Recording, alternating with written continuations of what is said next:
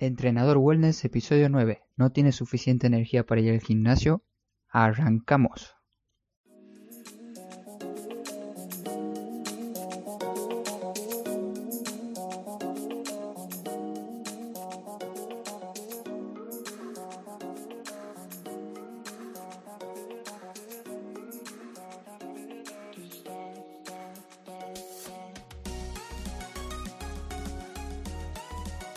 Buenos días, hoy es lunes 21 de enero del 2019 y te quiero dar la bienvenida a Entrenador Wellness, un podcast donde aprenderás realmente sobre entrenamiento, alimentación y lo fácil que es generar hábitos de vida saludables para obtener la vida que te mereces.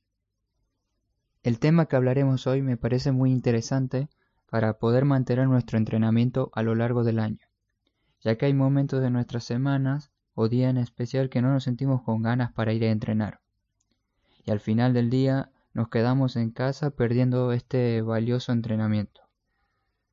Vamos a repasar brevemente distintos puntos o estrategias que pueden ayudarte a estar al 100% y con ganas de seguir entrenando.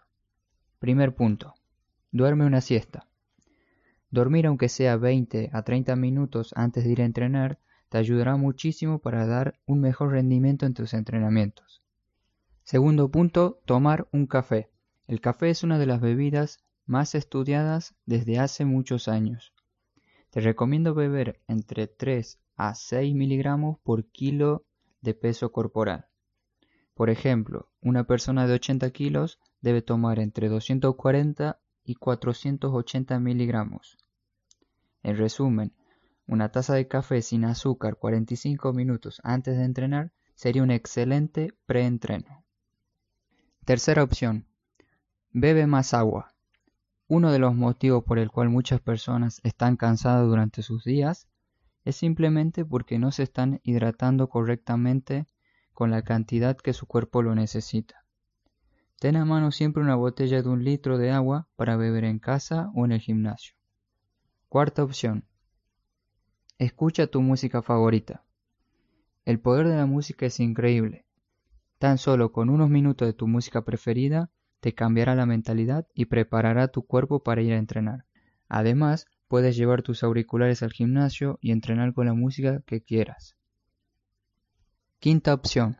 Ve con tu amigo o amiga a entrenar. Llegamos a la última opción del día de hoy. Esta es muy utilizada para quienes nos aburrimos y necesitamos una compañía para charlar durante nuestros entrenamientos o alguien que nos motive para ir a entrenar. Yo les recomiendo, pero no en todos los casos. Aquí solamente te explicaré el lado positivo de tener un amigo para ir a entrenar. Entre ustedes podrán ayudarse con las posturas de los ejercicios, aumentar más el peso en dichos ejercicios, tener al lado a alguien que nos escuche y además ir y volver al gimnasio con nuestro amigo. ¿Qué más se puede pedir? Así podrán ayudarse mutuamente durante todo el tiempo juntos. Y hasta aquí el episodio de hoy. Te recomiendo compartir este audio con la persona que necesite ayuda para ir a entrenar.